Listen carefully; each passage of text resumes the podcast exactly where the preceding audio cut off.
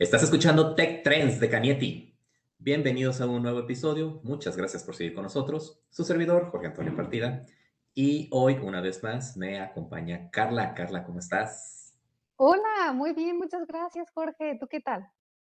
Todo muy bien, muy a gusto. Está cambiando el clima, ya era necesario, pero estamos muy bien. Y para el episodio de hoy te traigo un tema muy interesante. Vamos a hablar sobre impresión 3D. Vamos a hablar con una persona que es egresado de ingeniería mecatrónica en UNAM. Él tiene una patente de impresión de 3D con yeso. Eh, ha impartido clases en AMES en la NASA. Realizó investigaciones científicas en University of Southern California, Universidad del Sur de California, y ha tenido una estancia en París. Actualmente tiene una empresa que se dedica a impresión 3D, que atiende a diferentes empresas, les ayuda con sus proyectos. Y además tiene varios proyectos de, con prótesis para ayudar con personas y con algunos animales. Vamos a hablar hoy con Said, el hombre robot, sobre impresión 3D y su, y su empresa, que nos dé más detalles de cómo funciona esta tecnología. Así que, hablemos de tecnología.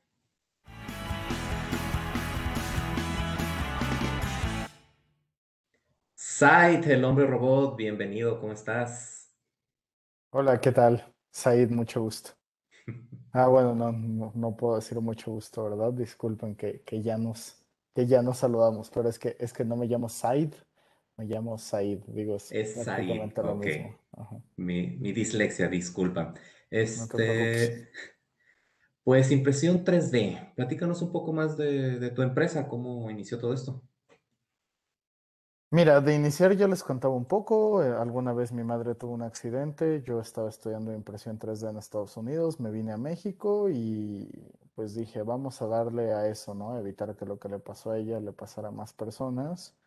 De ahí en lo que obteníamos certificaciones, otras cosas, etcétera, que nos fuimos dando cuenta, ¿no? Para vender dispositivos médicos necesitas esas certificaciones.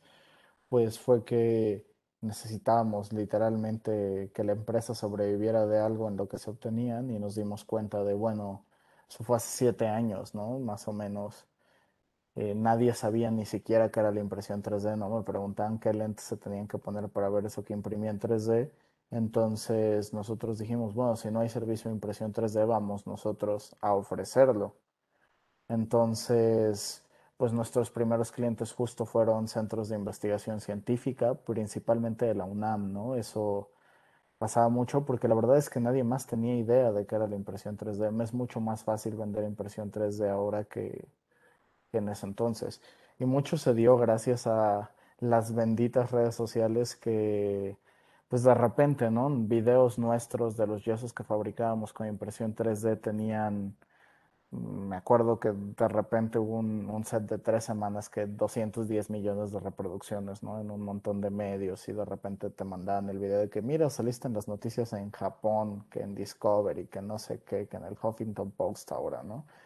Y entonces, pues justo así como lo nuestro impreso en 3D se viralizaba otras cosas también y entonces todo el mundo acabó entendiendo que era la impresión 3D y empezaron a buscar esta tecnología, etcétera.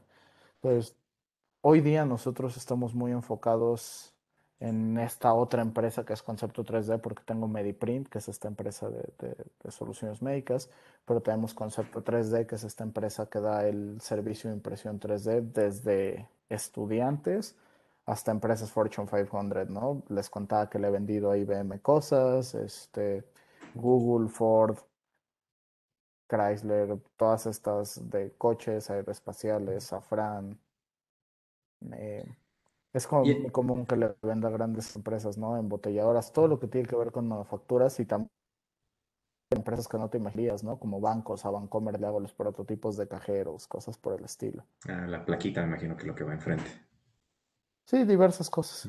Ya no es tan caro porque yo me, yo, bueno, me imagino que ya han bajado los costos, pero la primera vez que yo escuché esto de impresiones 3D, la pura impresora costaba, que te gusta, unos 30 mil pesos y ni hablar de las piezas y de los repuestos. 30 mil pesos es barato para una impresora 3D industrial. Hay impresoras 3D caseras, la verdad no, no son el tipo de máquinas digo, que se usan para dar un servicio profesional, pero pues hay que están como en los 7 mil pesos, cosas por el estilo. A los 30, las caseras, las jovistas, este, máquinas de impresión 3D, hay, no sé, o sea, lo, lo, normal de una de escritorio de oficina, ni siquiera industrial, es que cueste unos 100 mil pesos. Y pues ya los equipos de buena calidad cuestan, o sea, bueno, no calidad, ¿no? Porque de buena calidad son todos y en realidad depende más del, del operario que de los equipos, pero equipos más industriales empiezan costando alrededor de unos 300 mil, 500 mil dólares. Dólares.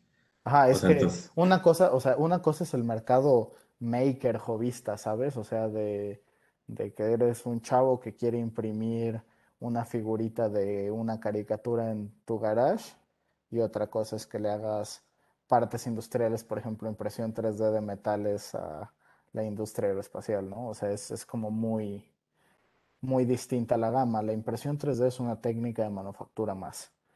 Y como toda técnica de factura hay en diversos niveles, ¿no? Tú puedes improvisar un molde, derretir plástico en la estufa, vaciarlo y decir que hiciste una inyección de plástico en realidad sería un vaciado porque pues no se inyectó como tal. O puedes tener una máquina súper industrial que te fabrica 500 mil partes por segundo, que en realidad es exactamente lo mismo, solo que de una forma más industrial, ¿no? Ese es el tema con la manufactura. La impresión 3D es una técnica de manufactura más. Nosotros tenemos un edificio de cinco pisos en la zona de Polanco, en Ciudad de México, con más de 100 máquinas de impresión 3D, que esto se le llama granjas de manufactura que permiten que hagamos corridas cortas de producción, ¿no? Si de repente nos dice, no sé, Volkswagen, ¿no? Que es de una corrida que alguna vez se hizo para, para ellos a través de un OEM. Eh, quiero 300 piezas para este modelo de Jetta que solo sale para Latinoamérica, ¿no? Pues conviene más que se las hagamos en impresión 3D en nuestra granja, que es la más grande del país, prácticamente la más grande de Latinoamérica ya, le tienes las piezas sin necesidad de gastar en hacer un molde en semana, semana y media, que mandar a China a hacer el molde con una CNC de cinco ejes, que le va a costar hacer el puro molde unos 100 mil dólares y de repente, y pues nada más vas a hacer 300 piezas, entonces no se amortiza. Entonces depende de a qué llames caro, porque me decías que sí es cara la impresión 3D y te di unas cifras pues mucho más elevadas que las que tenías en mente y en realidad no es caro. A Volkswagen le sale pues mucho más barato hacerlo. O sea, hicimos un caso de estudio, le sale como un 65% más barato hacerlo con nosotros que si hubiera tenido que mandar a hacer el molde para hacer esas piezas. O sea, depende de, y también en tiempos, ¿no? Fue más rápido. Dirías la impresión 3D es lenta Depende, sí, si quieres imprimirte un busto de la serie de moda y tarda tres días, dices, vaya, qué lento. Pero cuando comparas con hacer un molde, bla, bla, bla, para hacer una parte de industria, etcétera, pues tal vez no es tan lento, ¿no? Porque el costo del tooling y el tiempo que usa el tooling de hacer uno de estos moldes para una de estas máquinas de inyección normalmente es de mes, mes y medio. Entonces, es un gran depende. O sea, si en resumen, depende de tu aplicación, de cuánto estés dispuesto a invertir, de qué tecnología realmente estás usando, etcétera. No es tan simple como, o sea, no es como las cosas que compras en Mercado Libre y armas en tu casa. O sea, eso también se puede, también se usa, también tiene su, su valor y su aportación en la industria, pero hay mucho más que eso, ¿no? Ok, entonces debemos quitarnos la idea de que la impresión 3D no es para hacer llaveros o hacer. También puede ser. O sea, hay manufactura. Ah, eh, tú has hecho como algunas cosas, algunos proyectos pequeños, sobre todo cuando empezabas, ¿cierto? Como para experimentar y demás. Sí, claro que sí. Y yo claro que sigo usando mis juguetotes, que no necesariamente son esas, esas máquinas, o sea, hasta máquinas más industriales para hacerme también figuritas de cosas que salen en caricaturas, ¿no? Me acabo de fabricar una lanza que sale en una serie de Evangelion de tres metros y... Sí, la vi. Pues qué, diversión, ¿no? O sea, yo también lo hago. Claro que también se usa para eso. Yo puedo dar esa clase de lujos porque hacer eso hubiera sido realmente caro, pues porque eh, opero la empresa, ¿no? Y tengo esa cantidad de máquinas y pues las amortizo con trabajos de verdad, ¿no? Pero sería muy difícil construir una empresa alrededor de fabricar llaveros caros. Porque pues hacer llaveros, claro que sí sale más barato comprar una producción enorme de China que imprimirla en 3D tú mismo. Hay quien lo hace porque vende 5 o 10 piezas, y, pero no puedes hacer una empresa de eso, ¿sabes? No es el mercado. No es como si fuera un Rolex o algo así que dices, bueno, a lo mejor con uno ya la libre. Oye, ahí. Pues no, porque no es, no es de oro, ¿no? Para, o sea, es, es justo un tema, ¿no? No es algo de super lujo. Probablemente la calidad del chino hecho en serie, que esté inyectado, etcétera, va a ser más alto que la calidad de un prototipo hecho con una máquina económica en casa de alguien. Sí, es como, como el tema. Ahí lo que podría valer sería el diseño por ese mismo diseñador podría vender su diseño y planos y que se fabriquen de otra forma y venderlo también. O sea, sí tienes que saber cuál es la aplicación. Es muy de nicho para impresión 3D, pero claro que las hay como las prótesis que nosotros hacemos o piezas de robots carísimos. O sea, eso es, o sea, sí hay un montón de costos que abaratamos y lo vemos caso por caso y es la mayor ventaja competitiva de nuestra empresa las personas que te atienden, así cuando tú llamas, cuando tú mandas un correo, hasta cuando mandas un WhatsApp, no es un asesor de ventas. O sea, es alguien con un perfil de ingeniería, de diseño industrial, con experiencia en proyectos, que te va a saber asesorar y decirte qué es lo que más te conviene, sea impresión 3D o no. Entonces, en esa asesoría, en esa asesoría gratuita que nosotros damos, aun si la respuesta es no hagas esto con nuestra empresa, o sea, la damos con, esa honestidad y, les sugerimos la mejor técnica, etcétera, y en ese proceso es que pues nuestros clientes se dan cuenta del valor que tiene trabajar con nosotros y nos siguen buscando. Claro. Oye, y platícanos, ¿cómo ha sido esta evolución? Porque tú has comentado ya que tienes una de las empresas más grandes y no es que la más grande en Latinoamérica y en México. En México sí, ya es la más grande. Eh, seguramente no empezó siendo así, o sea, no empezaste teniendo 100 máquinas. Eh, tampoco empezó yo empecé con una. como está ahorita. En realidad empecé con cero. Ajá, cuéntanos cómo ha evolucionado la, la manufactura, o sea, la impresión 3D.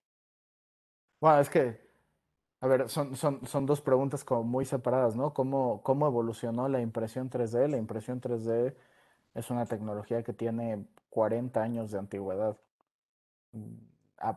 En, el mundo apenas se está conociendo. Yo recuerdo que hace siete años que venía saliendo de Estados Unidos y que me vine acá y que me puse a hacer eso, me dijeron, seguro esto en Estados Unidos ya se usa más, ¿no? Y yo así, pues no, vengo de Estados Unidos y no.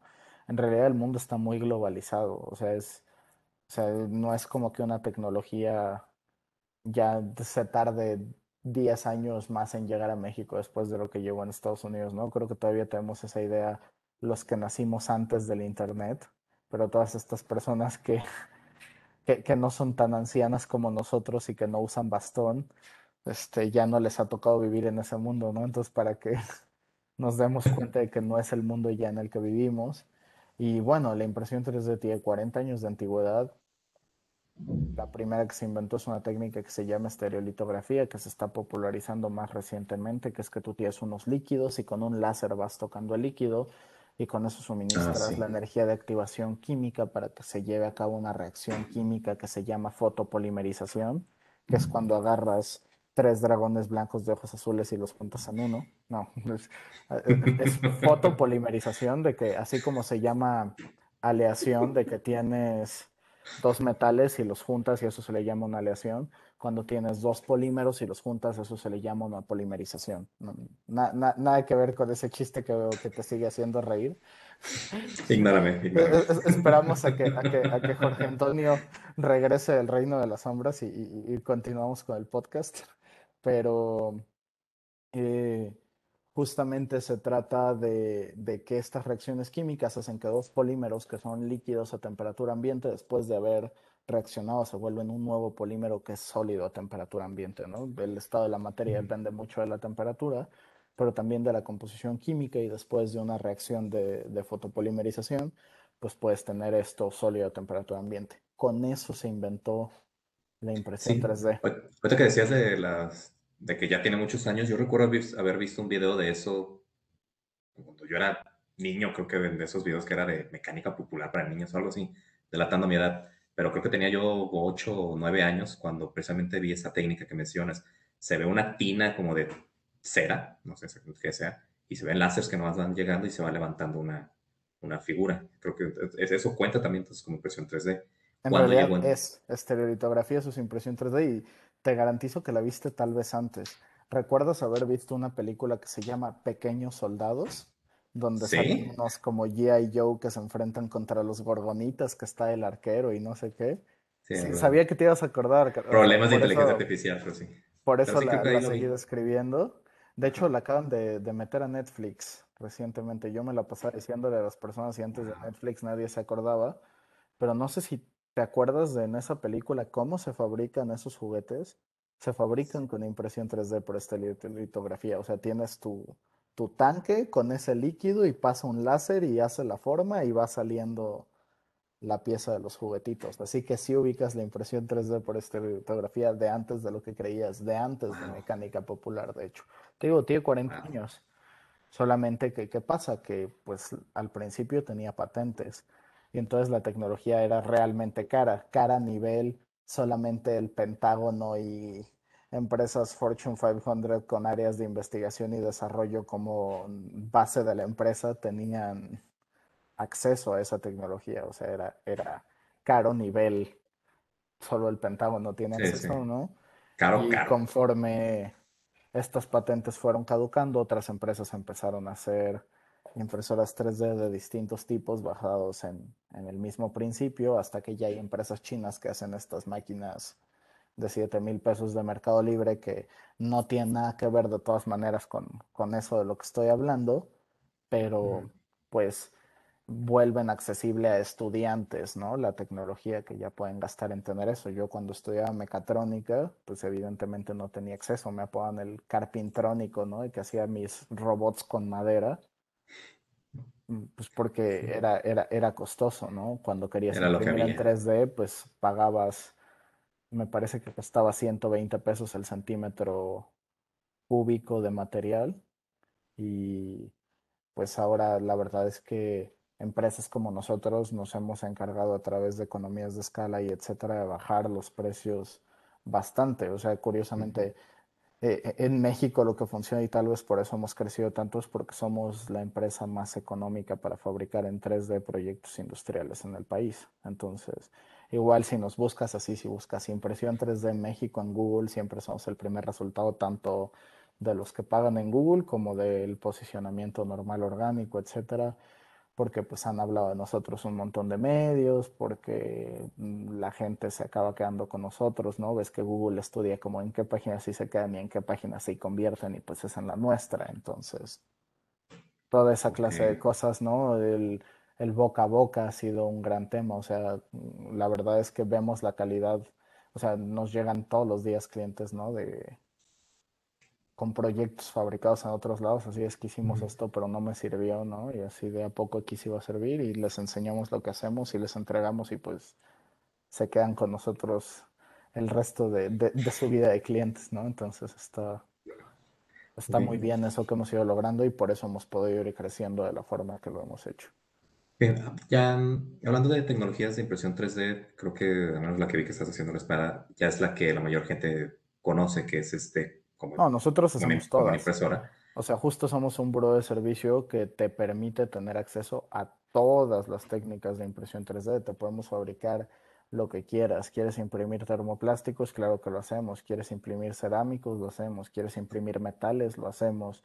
¿Quieres a, eso, quería llegar. ¿Qué, qué materiales hay para...? Lo hacemos para impresión 3D? ¿Podemos usar cualquier cosa que se pueda derretir o Ni siquiera que se pueda derretir. Hay muchas formas de imprimir en 3D. Por ejemplo, ya te conté de que tienes líquidos y que los vas este, dejando que reaccionen químicamente con procesos de luz. También hay procesos en los que tienes polvos y vas sinterizando esos polvos, que puede ser desde nylon hasta titanio, por poner ejemplos, ¿no? En realidad hay formas de fabricar de forma aditiva que así se llama, manufactura aditiva es el término técnico, que simplemente es juntar un material con otro hasta generar el objeto que quieres hacer, prácticamente cualquier material conocido por el hombre.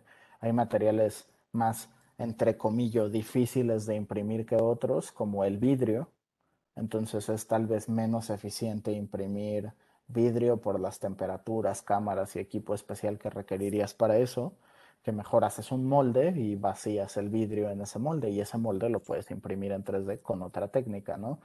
Pero también puedes imprimir directamente el vidrio. Eh, por ejemplo, puedes imprimir directamente titanio O si quieres hacer una pieza de joyería chiquita, tal vez lo que te conviene es imprimirla en cera y después seguir el proceso de cera perdida como lo han hecho los joyeros toda la vida, que es otro de nuestros nichos. Nosotros atendemos mucho a joyeros y dentistas a los que les imprimimos con equipos profesionales. Eh, piezas de cera con contracciones calculadas para que tengan precisión dimensional y al final del día las puedan convertir en la pieza que, querían.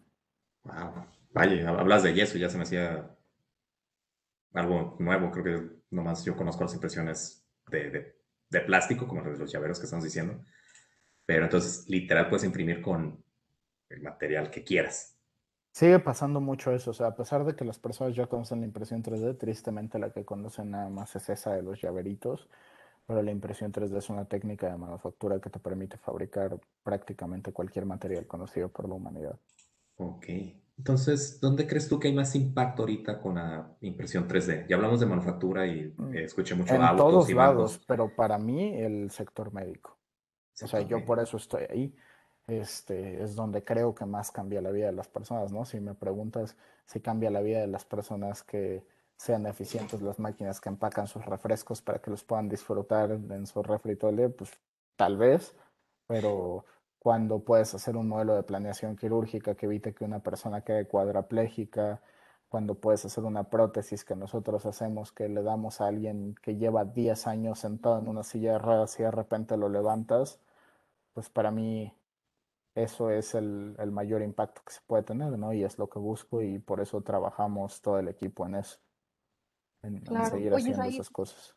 Y hace ratito platicabas de que hay equipos muy caros y seguramente profesionales ya dedicados para un nicho muy específico en este momento. Pero ahorita que platicas de que eh, la tecnología tiene 40 años, de que hay poca gente que, o más bien, la gente relaciona la impresión 3D con todavía figuras pequeñas de plástico o algo así.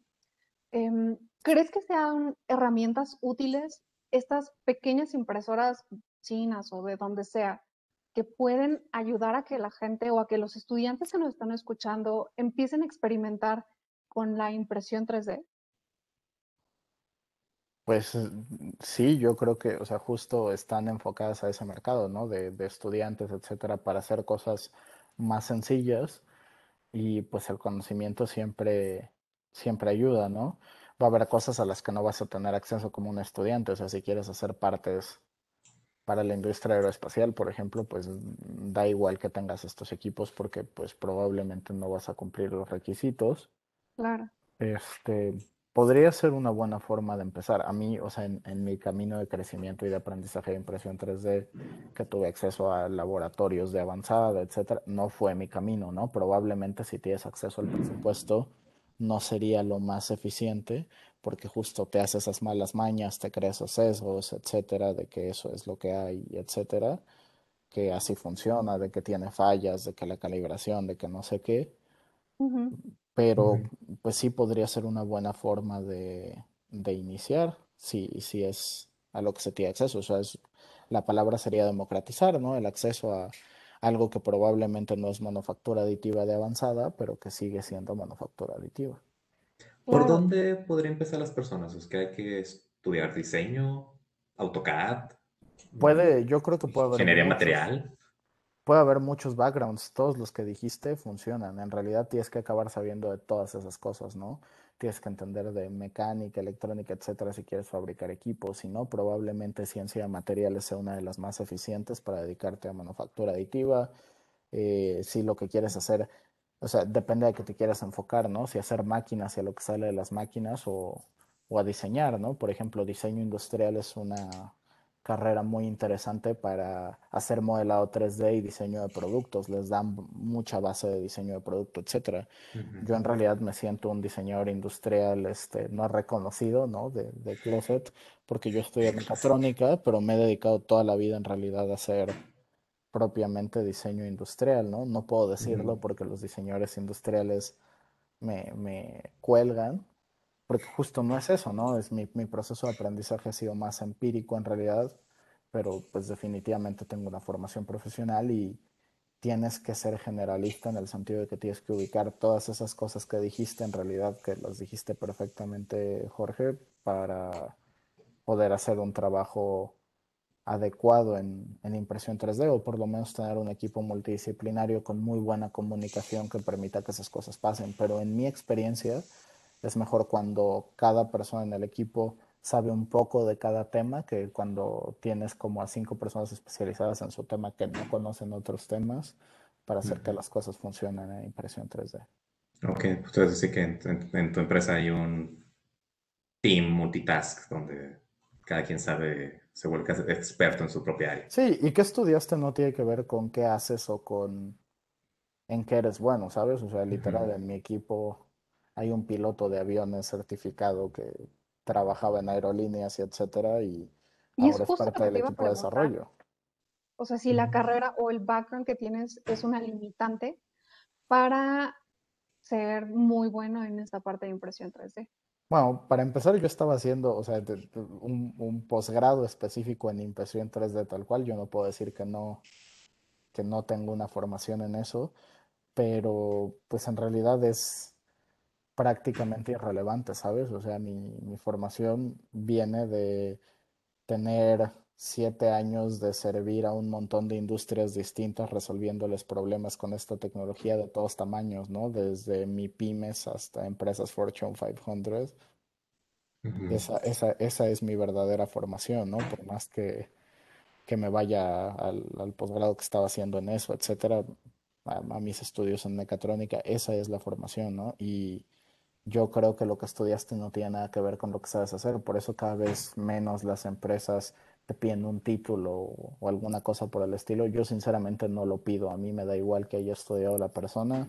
Yo entrevisto, yo tengo bien diseñado mi descriptor de puesto, veo qué habilidades base necesito que tenga el candidato, le hago un examen técnico y si lo cumple, me da igual si estudió la primaria o estudió en Harvard del postdoc. Y creo que en realidad todas las empresas ya funcionan así. O deberían funcionar así. Sí, creo que algo que hemos aprendido en este podcast es de que tu carrera no te va a encajonar hacia donde quieres ir. Tal vez te va a dar una idea de realmente qué es lo que quieres y lo que estudiaste no era, pero... Si yo pudiera regresar el tiempo, no estudiaría. Tendría ah, más pues. años en ese cinturón de experiencia de servir a empresas y resolver problemas de la vida real que, que haber estudiado. O sea, claro que sirvió la formación técnica, pero creo que aprendo más en el día a día acá que, lo que aprendí en la escuela. Completamente de acuerdo. Este, volviendo al área médica, me interesó mucho el tema de los materiales con, con los que imprimes. Eh, ¿En tu empresa hay cualquier tipo de material o cuando llega un proyecto buscas cómo, cómo imprimir ese material? O sea, si yo quisiera algo de vidrio mañana, ¿tienes para imprimir cosas con vidrio? Ambas, o sea, tenemos un catálogo de materiales, pero pues no lo tienes siempre surtido, depende de la, de la variedad del proyecto, etcétera, de qué se tiene que hacer. Y en el área médica, materiales que se suelen usar son, por ejemplo, hidroxiapatita, o cultivas célula madre en un bioreactor y la pones en una matriz de colágeno y azúcar, literal. O sea, hay formas más rimbombantes de eso. A ver, a ver, ¿qué, qué, qué, Otra vez. Cultivan células madres y las utilizan para prótesis. te explico no, no para prótesis, ¿no? O sea, a ver, hay, hay, un montón de cosas que se pueden hacer en el sector médico. Prótesis también hay de diversos tipos. Hay prótesis endógenas y exógenas, ¿no? Una prótesis endógena va dentro del cuerpo, debajo de la piel, por así decirlo, y una prótesis exógena va por fuera. ¿Qué es una prótesis exógena? Por ejemplo, cuando le pongo a alguien una mano robot que se une a través de un encaje protésico, que le llaman el socket, y que entonces te pongo esa mano robot y que te la colecto con electrodos o la movemos con una diadema de electroencefalografía como la que suelo traer, etcétera. Eso es una prótesis exógena. Hacen de eso ahí en tu empresa, así puede ser de, esos que ya mueves con conectando unos. Sí, sí, sí. De hecho, lo puedes checar en mis redes sociales, arroba el hombre robot. Sé que no me sigues, sígueme. Entonces, este, ahí puedes, ahí puedes ver esas, esas, esas, esas prótesis robot de las que me estás hablando, controladas con el pensamiento, etc. Y... ¿Y las internas cómo son? Y las internas, por ejemplo, de hidroxiapatita. Hidroxiapatita es un material del que están hechos tus huesos en un 50, 70%, dependiendo de tu composición, etcétera, que es un material inorgánico, es prácticamente un mineral. Entonces, pues no es o sea, una vez decelularizado, o sea, que es solo hidroxiapatita, si se sacara, por ejemplo, de una res o de otra persona, si tú agarras ese hueso, lo decelularizas y dejas solo la hidroxiapatita, ese material lo puedes usar para fabricar andamios. Cuando tú metes esa hidroxiapatita dentro del cuerpo de una persona, por la microporosidad que usas en el proceso, etcétera, las células al estar expuestas a eso que se le llama un microambiente, eh, empiezan a hacer un proceso que se llama de diferenciación celular, que es normal, o sea, las células empiezan, por ejemplo, como una célula troncal, que es el término correcto para referirse a lo que se conoce comúnmente como célula madre, y entonces esa se va a través de un proceso, ahí se considera mm, pluripotente, que no omnipotente, que es solo la célula que puede crear todo un ser completo, sino pluripotente, y en ese proceso de diferenciación se vuelve, por ejemplo, eh, una célula roja de, estas, eh, del flujo sanguíneo, entonces cuando tú haces este proceso y entonces tienes el eritrocito y bla, bla, bla, y, y, tienes ese proceso, y entonces ese es un tipo de diferenciación, ¿no? Cuando tú tienes esta célula que ya es menos potente, esta célula sanguínea, que se convierte el linfocito en, en, este proceso en el que se vuelve a transformar en hueso. Este proceso se le llama osteogénesis. Es que me da miedo estar siendo muy técnico, pero estas células que ya están en tu cuerpo se diferencian, se cambian a, a, este proceso en el que se vuelven hueso. Por eso se llama osteo, de, hueso, génesis, de, de inicio, de, principio, de transformación. Entonces, en esa diferenciación, vuelven a celularizar el, o sea, como a llenar de, células los espacios vacíos en este andamio de hidroxiapatita, y entonces tienes hueso que es como si fuera tuyo, porque tiene tus células, entonces tu cuerpo no lo rechaza, es tu hueso. Entonces tú ya, eh, esa época en la que le tenías envidia a Wolverine, pues ya se acabó, porque tú ya puedes imprimir hueso y ponérselo a personas y ya está, accidente en el que pierdes un pedazo de hueso, pues se pone quirúrgicamente, se imprime, se, se coloca quirúrgicamente, hay una recuperación en lo que tu cuerpo lo celulariza y ya está. Y ya no tienes que andar por dentro, te pueden quitar tornillos, cosas, ya no tienes que traer una placa de titanio adentro que cuando haga frío y tu hueso se contraiga a un nivel y eso a otro, sepas que va a llover, ¿no? Sí. Oye, Said, y a mí me impresiona porque nunca había escuchado hablar de este proceso como un proceso de impresión 3D o esto que nos platicas, nunca me hubiera imaginado que propiamente pudiera llamarse impresión 3D. Pero ¿crees que sea de los proyectos más ambiciosos o más complejos que has tenido hasta ahorita o que has visto hasta ahorita? O sea, e, es como, que, ¿cuál es el proyecto más ambicioso que he hecho? Porque ahorita no estás hablando de un proyecto muy complejo, o sea, bueno, al menos lo que me puedo imaginar de todo lo que nos contaste es algo realmente complicado. Eh, tiene, necesita conocimiento, necesita exactitud, seguramente. Entonces... es, que es, que es algo técnico, ¿sabes, Carla? O sea, como que tendría que pensar, o sea, cuando me hiciste la pregunta me quedé pensando en mi cabeza más bien en para mí o cuál sería una definición general de, ambicioso, ¿no? Ambicioso podría pensar en cuando fabriqué más piezas o cuando el proyecto tuvo el mayor impacto económico posible en la empresa o, o sea, como que me cuesta trabajo definir como, como ambicioso, pero proyectos interesantes, eh, mm, He hecho robots humanoides que están actualmente desplegados en México vendiendo pan dulce por para que se imaginen para, para qué empresa en realidad se abre y te, y te, saca el producto y se vuelve a cerrar y sí, o sea, no, no trae la canastita el, el, Robocop, pero así, así lo podríamos ver, sí, definitivo, sí. Sí. Me imagino un robot con, en forma de Said, ¿quieres un pan?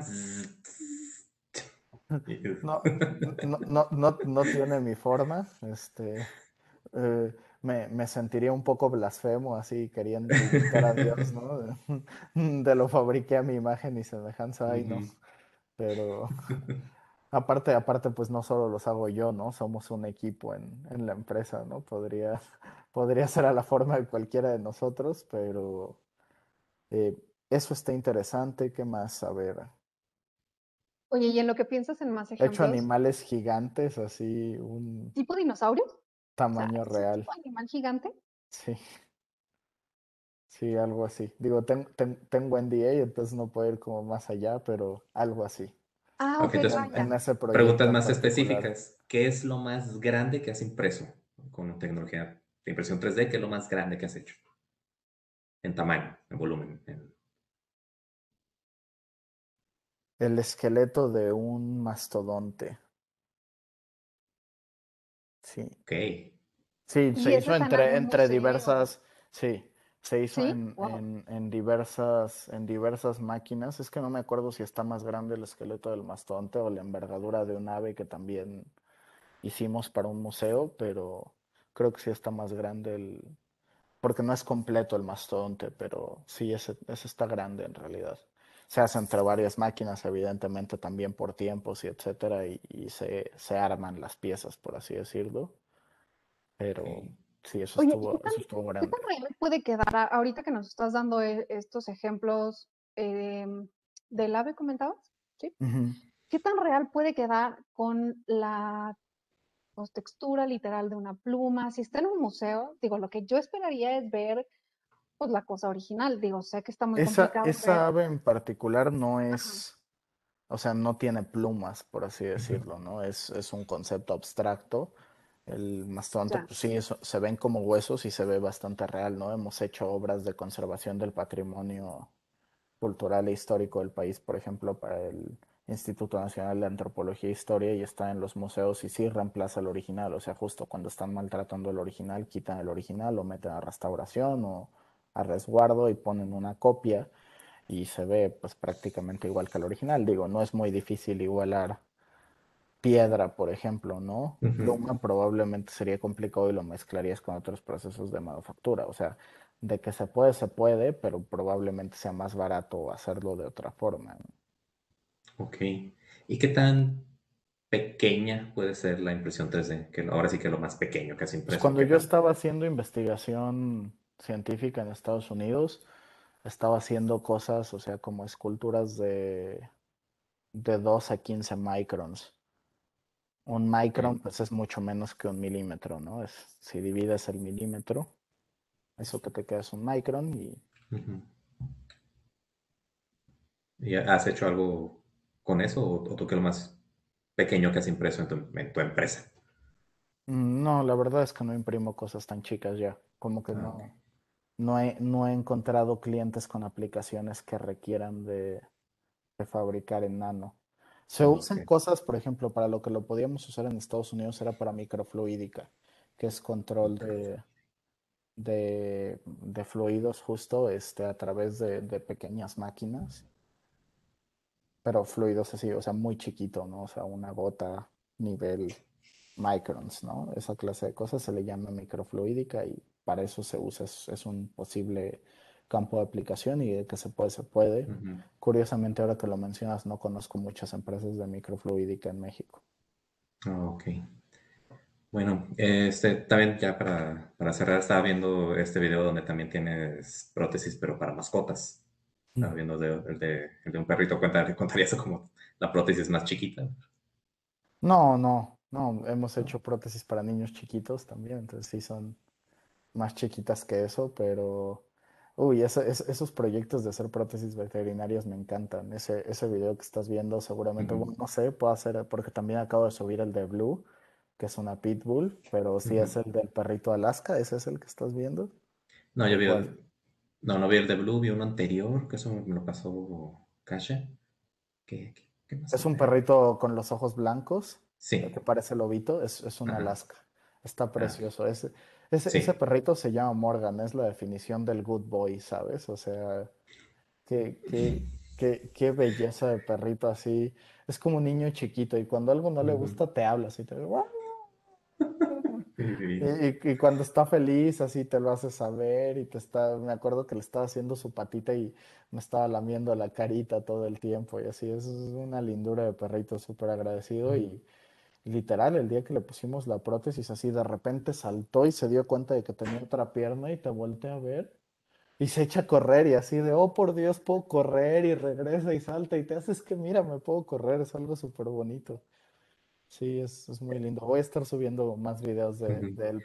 Sí, sí, es común que también hagas prótesis para mascotas, para perros. No es tan común, pero sí, de hecho ahorita tengo un programa de donación en el que si alguien que nos escucha tiene un, un un lomito, un animalito, no sé, un periquito, conejito, lo que sea que necesite una prótesis, contácteme, mándeme un DM y a lo mejor se va a poder que se la hagamos y gratis. Ah, ok, ok. Anotando, Para que te sigan. ¿Puedes recordarle a la gente que nos está escuchando tus redes? Arroba el hombre robot, así me encuentran en todos lados.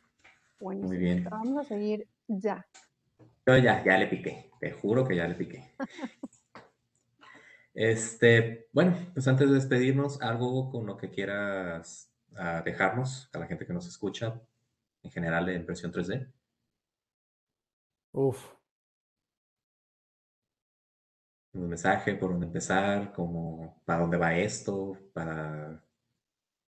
Fíjate que di una charla en TED en 2010, no, no me acuerdo si 2015 o 2016 que justo hace esta referencia bíblica de y el humano imprimió el humano en impresión 3D, así como con este rollo de a ver si se pueden fabricar órganos hoy día con impresión 3D, ¿qué te hace pensar que no vas a poder en un futuro imprimirlos todos armados, no? Y cuando hay como temas de transferencia de conciencia, etcétera, que se están estudiando hoy día, ¿no? Cosas, mm, los avances de Neuralink, etcétera, que al final del día, pues, nuestros cerebros es un set de información. Digo, no sé, o sea, no me puedo meter en un concepto de alma y etcétera, porque pues la verdad no sé eh, quién soy yo para meterme con eso, pero por lo menos la información, la memoria, el etcétera de un cerebro sí podría ser replicado y, las personas se podrían cambiar de cuerpo, ¿no? Y podría no tener sentido prepararte para los Juegos Olímpicos porque podrías imprimir el cuerpo de Michael Phelps, no sé, o más aún un cuerpo con aletas y branquias, etcétera, ¿no? Entonces, pues es curioso, yo generalmente cuando doy conferencias le pido a personas que se imaginen el futuro, ¿no? Y si les pregunto, a ver, me da curiosidad que me responden ustedes, ¿no? Si les digo, ¿cómo se imaginan el futuro? Así, lo primero que les venga a la mente, ya no dejen pasar mucho tiempo, díganme. Todo conectado, internet siempre, en los ojos. Igual, inteligencia artificial por todos lados. Ok. ¿Qué más? ya me dio miedo. échenle, échenle. Extender, extender, como la vida, a lo mejor, las capacidades que puede hacer el cuerpo así físicamente, hasta dónde puede llegar mis huesos, mis órganos, y, que ya en lugar de vivir 70, 80 años, que sean 150, 200. ¿Puede ser? El procesamiento de todos los datos y todo lo, que haces, compras y, dices para que te ayuden a tomar una decisión crítica en menor, menos tiempo. Cool, se nota que trabajan en tecnología y en lugar de pensar en un futuro lejano, se pusieron a pensar en un futuro de los próximos dos años, ¿no? Que nada más es potenciar lo que ya existe, ¿no? Que es este tema de inteligencia artificial, pues ya hay, ¿no? Su compañía se encarga de eso, ¿no? Este análisis de datos, pues estamos hablando de científicos de datos y minería de datos desde hace 10 años, aunque en realidad lo llevamos haciendo muchos más, ¿no? Y Solo ha cambiado el nombre. Lo vemos como innovación incremental, simplemente con desplegar más lo que ya existe. Te cuento, Carla, ¿no? Cuando dices este, que incrementemos nuestras capacidades este es un dato curioso porque cada que lo cuento las personas se sorprenden, pero en realidad tiene mucho sentido. No sé si sepas, pero a los atletas que usan prótesis de pierna no los dejan competir en los Juegos Olímpicos contra Usain Bolt. Sí, sí sabía. Le ganarían muy fácil, ¿sabes? Entonces, eso de cambiar, sí, sí, claro, amigo. Búscalo, los récords de velocidad son más mayores personas con las piernas de stock, son de personas con prótesis avanzadas que les permiten correr más rápido que Usain Bolt con bastante facilidad. Entonces, si hablamos de cambiar partes de nuestro cuerpo para ganar capacidades, pues eso también es el pasado. Generalmente las personas me responden, coches voladores, hay desde hace 10 años, ¿no? Este, robots atendiendo Ah, sí, te, cuento de ese que vende panes, ¿no? Este, clonación, dicen los 90 que les regresas a su oveja, ¿no? O sea, muchas veces cuando intentamos imaginar el futuro, en realidad estamos imaginando el pasado. Entonces, eh, la impresión 3D es una de esas tecnologías, se llaman de megatendencia. Yo tuve la oportunidad de dar clases en Singularity University en la NASA, específicamente de 3D printing y justo es un lugar donde puedes decir estas locuras y nadie te tacha de, loco, ¿no? Porque sí entiendes que, que, las tecnologías van creciendo más rápido de lo que nos podemos imaginar y que esos escenarios que parecen locos en realidad van a ocurrir muy pronto y pues pensémoslo. Nosotros nos tocó nacer en un mundo sin internet y tenemos robots en Marte, la humanidad, ¿no? Haciendo esta clase de cosas, o sea, en menos de 30 años. Oh, sí. Por ahí. Está padrísimo esto que nos estás contando. La verdad es que me quedo con un montón de dudas, un montón de preguntas y me encantaría eh, poder saber más de la impresión 3D y definitivamente te voy a seguir en tus redes porque seguro voy a tener bastante más información de cómo se combina 3D con todas las demás tecnologías, IoT, inteligencia artificial, realidad aumentada, em, que igual podrías tener algo de eso. Entonces, eh, como decía Jorge, un último mensaje que quieras dejarle ahí a la gente para invitarlos, no nada más, o sea, estar a lo mejor en este mundo de, impresión 3D, sino que se animen también a, entrar a, las áreas de tecnología, que hay muchísimas. Eh, Exacto. Y lo importante que es la participación de todos. Pues al final del día, o sea, los trabajos están cambiando. Decía Darwin, ¿no? El que sobrevive no es el más fuerte, sino el que mejor se adapta a los cambios. Y pues nosotros desafortunadamente seguimos viviendo en un ecosistema en el que tenemos que ver por nuestra supervivencia y cada día más vamos a competir con robots. De hecho, un poco por eso mi seudónimo de, de, el hombre robot, como, como en ese tema de enlace, etcétera, porque al final del día yo coexisto, o sea, las cosas que, que fabrican en mi empresa, o sea, somos más empleados robots que empleados humanos. Y pues ese tema es un tema que no es tampoco el futuro, es el pasado. Y tenemos que entenderlo y seguir lidiando con eso. Entonces, y si me hablas de cómo se conjuntan esas tecnologías, pues justo en, en la otra empresa en la que estoy, que es nextlab.mx, hacemos investigación y desarrollo como servicio para las empresas y nos encargamos justo de conocer estas distintas ramas tecnológicas y conjuntarlas. Así que más bien les, les dejo la invitación abierta a ustedes. Si se les ocurre algún proyecto que quieran hacer, pues solemos trabajar para empresas como la suya, así que cualquier cosa estamos a sus órdenes. Pues muchísimas gracias, esto está muy interesante, tal vez podamos hacer una, eh, continuación en, un futuro. Este, ya tenemos sus redes sociales, pueden encontrarlo como Said, Said el hombre robot. A nosotros nos pueden seguir como TechTrainsGDL y en Instagram como TechTrainsIG para podemos estar en contacto y si tienen algún comentario o de algo que quieran que platiquemos, por ahí podemos charlar. Y bueno, si quieren escuchar más de Said, cómo es que llegó hasta acá, cómo es que construyó una empresa que ahora es la más grande de México o la más grande tal vez en Latinoamérica, por favor escríbanlo en nuestros comentarios. Nos encantaría escuchar qué es lo que piensan de este podcast y qué tanto les interesó eh, Impresión 3D. Pues muchas gracias, Said. Muchas gracias por tu tiempo y recuerden que no necesitas ser un experto para ser entusiasta en tecnología. Muchas gracias, Carla. Hasta pronto. Gracias.